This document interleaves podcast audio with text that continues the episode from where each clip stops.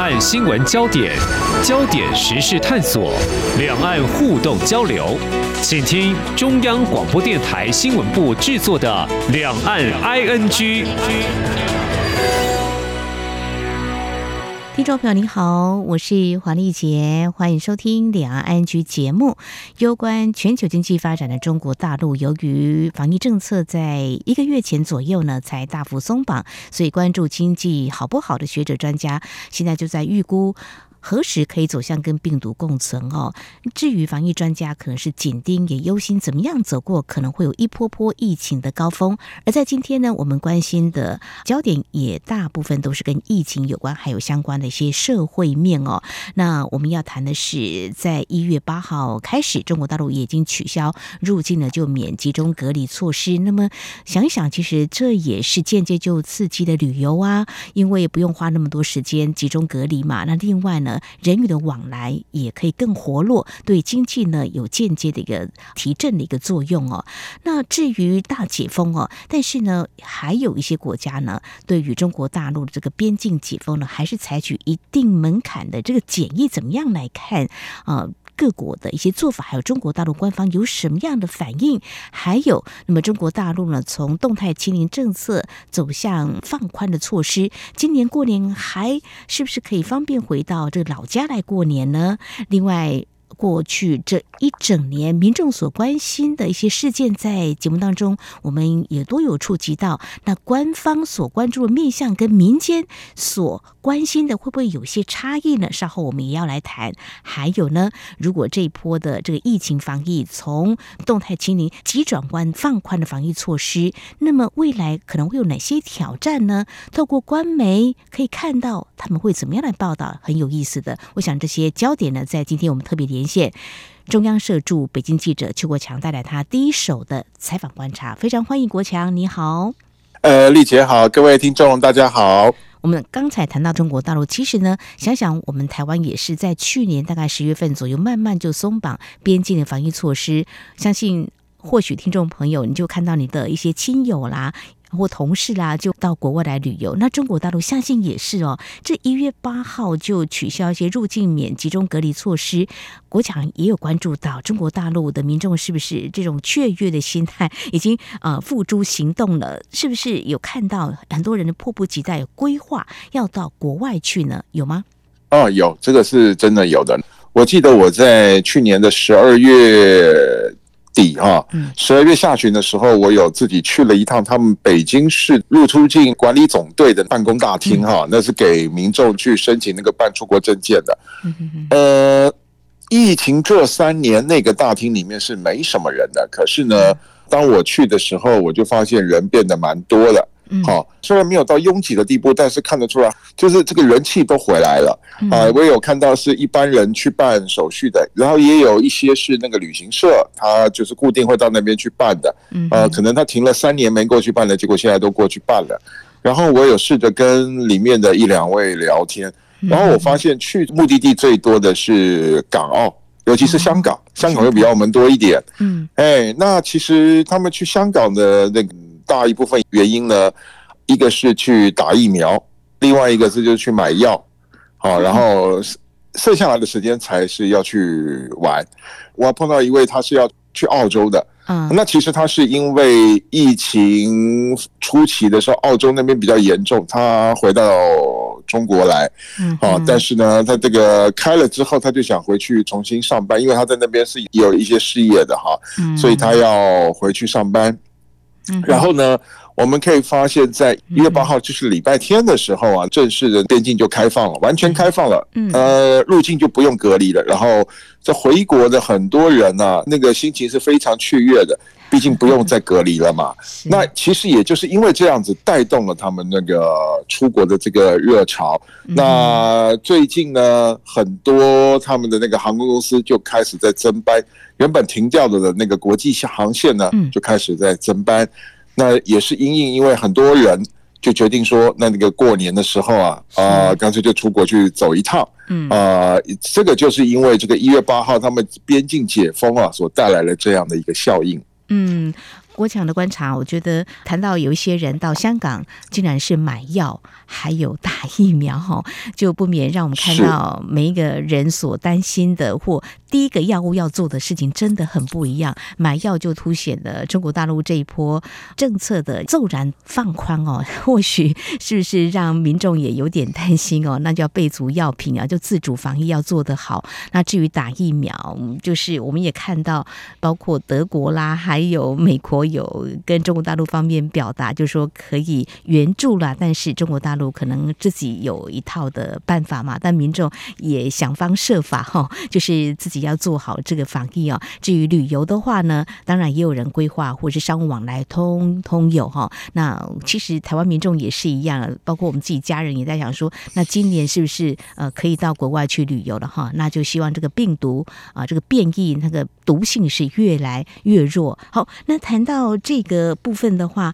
过去在节目当中，我们谈到中国严格的动态清零政策，就会让有一些民众要回老家过年，还真的不容易啊。嗯、呃，那目前看起来，官方在相关的这个讯息的发布，有没有说就就地过年有这样的倡议吗？还是说，呃，尽量避免群聚啦，或聚在一块儿这种说法呢？因为这个新的防疫政策转弯之后啊，嗯，就没有再规定说我去什么地方还要再扫码啦、量体温啊、干什么的，没有了。所以说现在他们在官方上面已经不再宣导就地过年了啊。嗯，那个湖南啊，湖南邵阳县政府哈，突然讲了一个这个非必要不返乡，好。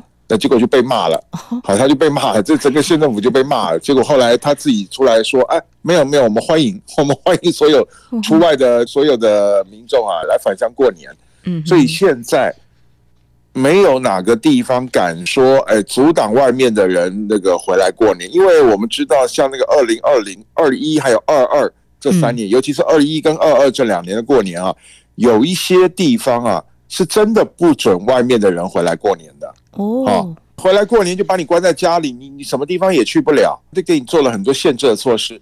然后还有就是，主要是大城市里面的很多中国大陆的公家机关呐、党政机关呐，或者是这个公营事业啊、企业啊，他直接私底下就是要求你不准你回去。那在这种情况之下，中国大陆有很多人是已经连续三年或者最少连续两年。没有回家过年了，那在这种情况之下呢，我们就是常常口语讲的这种报复式反弹啊，就出现了。那今年返乡的这个人潮就多起来了。像我礼拜天的时候，我有经过那个北京西站哈，北京西站的那个候车大厅，还有它地下的地下通道的人，当然也有一些可能像一些学校、大学院校，还有一些很多他们都已经放寒假了嘛，所以都已经先回去了。那现在回去的可能是一些上班族。啊，就拎着大包小包的东西的行李就要回去了。对，那所以说今年的春运可以想见，这个人潮是重新又回来了，而且很明显会比去年跟前年的人要增加。哇，这个地表最大的移动春运又要开始了哦。不过要做好防疫。是，国强，你所看到他们都有戴口罩吧？防疫应该还是啊，都有戴，都有戴哈。应该这样说哈，嗯，呃，如果你说口罩的话，那他们要去搭火车、去机场、搭飞机的，他们都有戴。不过，因为我们知道我们在北京有很多人都已经阳过了哈，是很多人都感染过了。那有一些感染过的人，他可能就不太在乎，他走在这个马路上面，甚至他有的时候进到一些。呃，密闭式空间的时候，他有的时候他就不想戴了。我们会有发现这样的情况。嗯，不过我听一些专家医师还是认为不要太过于轻忽了哈。如果人潮比较多的话，所以中国大陆在今年就不喊就地过年了，应该是特别呼吁民众呢。当然，如果身体不舒服，应该是。少出去，不要有太多聚集的机会，这个还是很重要的。好，不管在今年他们是在就地过年、回老家过年，或者说想要出国去哦。我们刚刚提到，就是从一月八号开始，中国大陆已经取消入境就免集中隔离措施。我想，嗯、呃，国强应该感受很深刻。过去几次到中国大陆来采访，在疫情期间，这隔离的这个措施的确是需要一点耐心来等待哈。那现在不用了，所以很多人大概就会想要出国。去了哈，不管是洽工啦，或者说旅游啦哈，不同的目的地总是可以像快要恢复像以前那样子的一个疫情之前的生活。但是呢，其实我们看到相关资讯，包括我们台湾也是一样有采取一定的这个检疫哦，在边境。那在这个部分的话，中国大陆官方当然他们也知道。各个国家有不同的考量，倒是官方会怎么样来看一些国家，包括日本啊，也是中国大陆的民众蛮喜欢去观光旅游的一个国家嘛，对不对？那有些国家甚至限制更严格哦，就是可能目前还不开大门的。中国大陆官方有什么样表态呢？呃，他们官方基本上就是讲说，呃，各国应该要科学防疫，适度防疫，不要人为的增加这个限制往来。我记得是美国政府宣布对中国旅客实施这种比较额外的这种查核措施之后呢，中国大陆的外交部，我记得他们的发言人是毛宁嘛，他就说中方将依情况进展，然后来采取相对应的措施。那也就是说，他可能要针对这些对他做限制的国家，他要做反制措施。那大家其实心里就有很多问号了。首先，你目前虽然说你的那个入境集中隔离已经取消了，可是四十八小时的核酸你没有取消啊？嗯嗯，你没有取消啊？那相对于你这样子，如如果人家要求你提供一个四十八小时的核酸，这个是对等原则没有错啊。那中国大陆在意的是说，这些国家如果对所有的入境旅客都采取同样的措施，那他没话说。那中国大陆他不满的是，他专门针对。中国大陆的旅客，好做这些限制措施。那我想啊，大家会采取这种措施，都是被三年前吓到了。大家都知道，那个二零二零年初的时候，也就是中国大陆出去的这些旅客，把病毒带到了各国，好，然后让各国的这个疫情就这样起来。那台湾那个时候还好，是很果断、很快速的先断掉了这个疫情的这个输入，就是先。对这个大陆入境的这个旅客，先采取了很严格的这个措施，然后就把这个航点缩减到了只有四个嘛，是这样的情况。你这样子的话，其实你就很难去责怪其他国家采取同样的措施啊，对不对？因为你对其他国家，你还是有四十八小时的这个核酸的这个要求啊，对不对？所以说，其实大部分外界对这些措施，大家都觉得是可以理解，甚至连中国大陆的民众，他们就觉得可以理解。那除非是有一些比较那种立场爱国的一些写手啦，呃，他们一些大 V 啦、粉红啊这些样的人物，他们也会跟着他们的外交部呢，啊，会有一些比较不理性的发言。嗯，是这样。好，提到这个，就像国强您所观察到，我在台湾也看到相关的一些报道哦，就说有中国大陆民众到了其他国家，那被要求要做这个检疫，他们认为这是比较安全，他们也可以接受的哈。那重点在于，其实像台湾有一些啊医药方面的专家就认为，为什么会做这样子的一个监测或检疫呢？也在于中国大陆有些重要的数据或许没有啊这么。的透明跟啊公布，包括重症或死亡病例，那就比较难抓到可能会有什么样的风险呐、那另外就是像大家可能看相关的报道也知道，啊，美国有变异株新的病毒出现了，那么中国大陆也是在意的哦，就是各个国家都也在监测。那不管这个病毒变异会在哪个国家出现，那大家对于中国大陆大约一个月前才开始呃政策的大幅的放宽，是不是有这样的风险？大家还是比较审慎的哈。我想这个部分呢，专家的说法是可以做一些参考的啦。我想在今天节目当中，我们在节目前半阶段也非常谢谢中央社驻北京记者邱国强先带给我们有关中国大陆的防疫的这个边境大解封哦。那么中国大陆民众那么有什么样的反应哦？那么中国官方对于有有些国家还是在现阶段对于中国大陆民众入境还有一定的边境的这个检疫呢，呃，或许会有一些感觉到不舒服，或是中国民众会有一些比较民族主义的情绪呢，啊，会被撩起来，所以。我是觉得大家可以从专业的啊这个角度呢去看这样问题，可以更理性的看待这个问题。好，稍后节目后半阶段呢，我们要来看中国大陆民众在感受过去二零二二年这一整年，他们在意的是哪些事？官方呢，他们所关注的又是哪些？为什么会有把中国大陆民众比较偏向民间啊所关心的事情呢给删掉呢？那对于 呃未来中国大陆还要面临专家口中可能会有一波波的疫情高峰，那中国大陆民众呢会看到中国媒体什么样的报道呢？我想呢，在稍后节目当中，我们再来谈这些焦点。今天的新闻就是明天的历史，探索两岸间的焦点时事，尽在《两岸 ING》节目。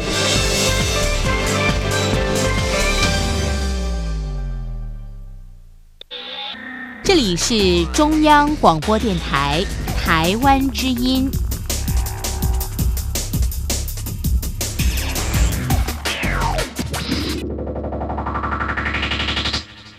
这里是中央广播电台，听众朋友继续收听的节目《两岸 ING》。我们今天节目连线的是中央社驻北京记者邱国强。国强目前人在北京，那么明天呢就可以回到台湾了哈，应该可以感受到这个边境大解封哦。呃，到底有什么样的不同哦？不过在我们连线这个时候呢，我们还是要跟国强来谈一个走过二零二二年哦，来观察就是在过去这一整年哦，那么中国大陆的比。较贴近于民间啊，他们所关心的事件跟中国大陆官方有什么样的不同？其实，呃，在前阵子我也看了一下，包括中央通讯社还有我们央广呢，都有回顾过去。这一年的十大新闻，其实大致上都差不多。比如说，我们都很关心习近平即将接第三任啦，还有白纸运动啦。那么在社会的焦点方面呢，我们就关心有这个铁链女女子呢被痛殴，有很多的这个比较社会面的这个新闻。那么在网易呢，呃，我们接下来谈的就是有一支短影片呢，其实它呈现就是社会面的真实的声音。跟现象，但是他被外界看到了，很多人就会转载，却被官方呢很快的就被删。到底有哪些事件跟内容呢？呃，这个网易短片大概是六分多钟左右哈，那里面就是包括了很让大家痛心、很让人家鼻酸的一些片段。嗯，主要里面有好几个场景都是在上海封城的时候发生的哈。嗯，我记得短片一开始就是上海一个老先生在他们社区的微信群里面就直接。交代说啊，我的爱人就他，我的太太确诊了，要被拉到方舱去了，很抱歉给大家带来困扰了。嗯，因为那个时候中国大陆有很多民众对你的邻居如果有人确诊了是非常害怕的，然后他们基本上就是可以用眼神、用文字啊。在微信群里面，然后甚至看到你用这种肢体语言，甚至直接把话讲出来，这样子就可以达到那种杀人的那种地步啊！这一点，我觉得他们那种宽容性，那是没有办法跟台湾比的哈。当然，台湾也有一些这种对这种确诊者有一些歧视的现象，但是现在也已经淡了啦哈。那那个时候，他们这方面的心态还是很浓的。可是，一个老先生他愿意这样很主动的这样子说，其实到后来，底下很多他的邻居都原谅他。好，那第二件事情那是最鼻酸的，就是有一个上海的妈妈，然后因为她的小孩发烧到四十度，已经烧了大概将近一天一夜了，找不到退烧药，然后她只好这样挨家挨户的哀求，她也出不来，她就是在那个她那栋楼里面就是这样子求求大家能够给她那个退烧药，嗯，哦，可是呢，呃，这件事情其实我后来知道，这个妈妈她后来这个小孩人就没了。因为就发高烧，烧到后来就没有办法救了哈。然后后面就还出现了很多让人家很揪心的这些场景。那这个事情为什么大家会很关注呢？是因为这种透露他们社会黑暗面的东西，在他们官方的那个媒体上面是没有报道的。这些东西都是在那个网络上面流传的。啊，而且刚好在同一个时间，是新华社、央视他们在公布他们二零二二年十大新闻，嗯，全部都是正能量的。习近平连任了，火箭又对接了，又升空了，太空人又取得什么成就了？这个事情两个一对照，就让这个很多民众啊心里面很火大。好，在这种情况之下，这个片子就变成他们这个网管删除的对象。一泼上去就删，一泼上去就删。可是呢，大家还是用这各种方式接力来传播。有的他可能就是把画面截图，截图了之后再加上那个文字叙述再来传播。那代表什么？那代表这大家心里面还是认同的，认同这个网易呢，他这样子的一个做法。也就是说，这个二零二二年并不是你官方我闻过是非的这样的一年，而实际上是有很多这个悲痛的一面，让人家揪心的一面。而且这个短片其实到后来。后面的大概三分之一，嗯哼，其实是很多很暖心的画面，就里面就有一个我记得非常清楚，就是有一个民工，他拉着这个人力的这个板车，他他后面是载了很多货，他很举步维艰的走在这个马路上面，嗯嗯，然后后面就有一个路人就跑下去推他一把，至少让他度过一段路。那这样子的话，这一点也是让大家看了觉得很暖心的嘛，并不完全是呃全面负面的。可是你看。这样子的一个东西居然就被删掉了，所以这个你可以想见，他们的这个官方、他们的媒体，他们要选出这个十大新闻，跟民间他们所谓的这个十大新闻呢，你看那个差距啊，会有多大？那这种反差就注定了这个短片没有办法在这个网络上面持续很久。可是呢，最后大家还是会想尽办法让它在这个中国网络上面用各种不同的方式来流传。那这个就是所谓的民心所向嘛。老百姓是怎么想的？那其实这个一目了然。是的，刚刚国强描述这些，真的是让人听了就会觉得很揪心，会引起一些共鸣。那事实上就是在民众的生活当中嘛。那反映的或许官方比较害怕的，就是说，您会认为我防疫不力吗？是不是这样子？那事实上，其实还有一些暖心的，像刚才国强您所描述的，还有在上一次我们连线的时候，你有提到，就是说，当民众呢在这一波防疫政策嗯大松绑的时候呢，药不够了，但是还有一些民间就发起一个平台，就是大家如果有药的话，是不是可以给一些需要的人？诶，这也是一个公民社会的一个展现，所以官方也不用太过于惧怕。那。所谓人民，人民呢？中国大陆的官员常常都挂在嘴巴上哈，但是是不是可以对民心啊、民意能够体现哦他们的需求，可以看到他们的期待呢？我想这还蛮值得观察。所以官方会认为说，呃，我们做得很好，呃，谈到一些经济方面。可是经济现在可能是一个蛮大的挑战哈，但是呢，嗯，也许呢，在后续呢还有很多可以观察的点。但是就是从这个二零二二回顾呢，从这个网易啊这个短视频可以看到，民众他们要传达的是这些，但是官方知道吗？好，谈到这里呢，我们就要谈到还是一个防疫的政策。我记得在三年前就是。COVID-19 这个疫情在武汉爆发的时候啊，其实也有一些中国大陆的记者前往武汉去做跟中国官方主持人不一样的报道。事后他们的呃情况呢，都不是我们呃所乐见，有些还身陷囹圄哦。那在目前看起来，如果说有所谓正能量，我刚刚听到国强在讲，诶，正能量的一个报道，当然会让大家更激励看到政府的好。但是其实像我们在台湾，我们的媒体就是要监督政府嘛，不好的我们会提出来。但是中国大陆最近呢，官方好像又有新的这个呃指示下来了。国强来告诉我们什么样的指示呢？我们大家就可以预见未来的中国官方对于疫情，中国官媒的。啊，这个报道是不是恐怕又是一言堂了？有可能哦，非常有可能。我一定要给大家一个观念，就是中国大陆的媒体哈，基本上全都是官媒，啊，可能有一些有少数几个媒体，也许它的那个尺度稍微宽松那么一点点，但是在这个习近平执政的十年之下哈，在这个方面是采取那种非常严管的这种手段，所以说他们的媒体基本上几乎都是跟官方看齐的。然后呢，最近呢，这个中共中宣部就发了一个通知，啊，要大家呢组织记者下乡，走基层，然后去发掘一些正能量的这个新闻，哈，然后来做报道。今年因为有这个疫情转弯这样子的因素，所以在这一方面啊，又特别强调。那其实呢，每一年春节他们这个中宣部都会发这样的通知，但是今年为什么被大家侧目？是因为主要是目前的疫情呢很严重啊。那虽然说现在大城市里面的人慢慢在康复，但是有更多的老人家就这样子走了。啊，甚至有些中壮年人也不幸也就这样走了。再加上春运的这个人潮马上就要开始了，然后这个病毒是一定会被带回这个乡下地方去的哈，或者是那种四五线城市去的哈。那在这样的情况之下呢，明天的这种负面情绪是一直存在的。前面是你严格的风控，啊，后面是你突然这个让大家措手不及的情况之下，你就开放了，然后就共存了，结果让家里面的老人家就这样走了，啊，或者是让自己这个身体遭受到一些伤害，啊，一些不舒服。那在这样的情况之下，所有的官媒在中宣部要求之下，啊。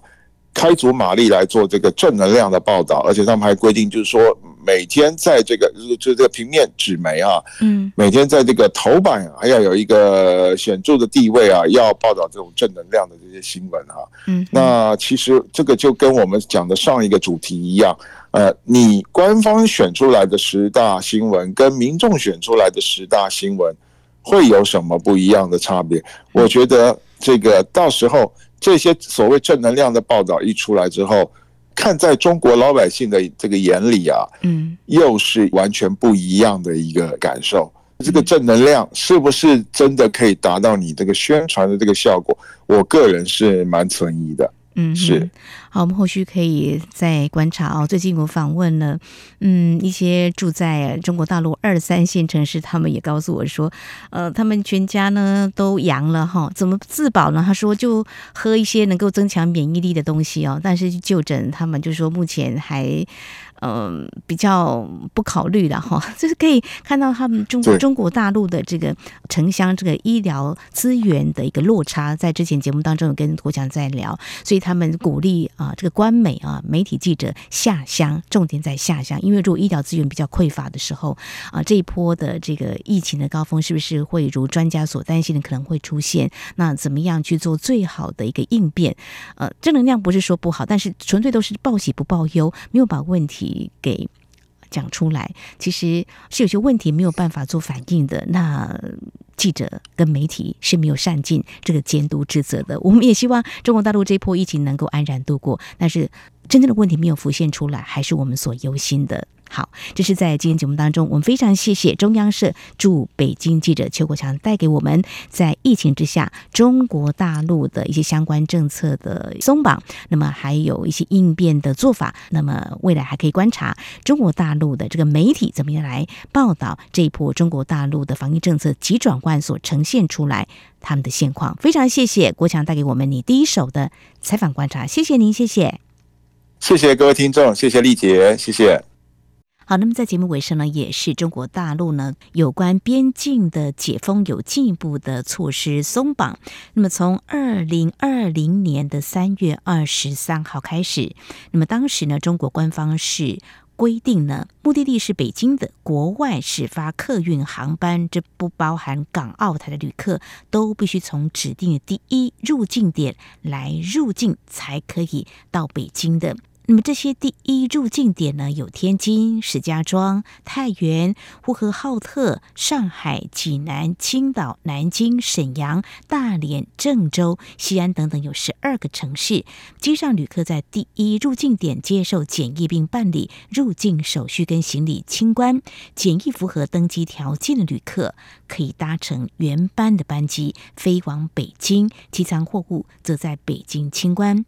而从十二号的凌晨零点开始，旗下以北京为目的地的国际班机不再分流喽，将会依飞航计划直接就会降落在北京了哦。那么旗下的国际线入境北京的班机，十二号起也都将会恢复直航。而这是中国大陆最新的防疫政策松绑。好，以上就是今天两岸剧节目，非常感谢听众朋友您的收听，黄丽杰祝福您，我们下次同时间空中再会。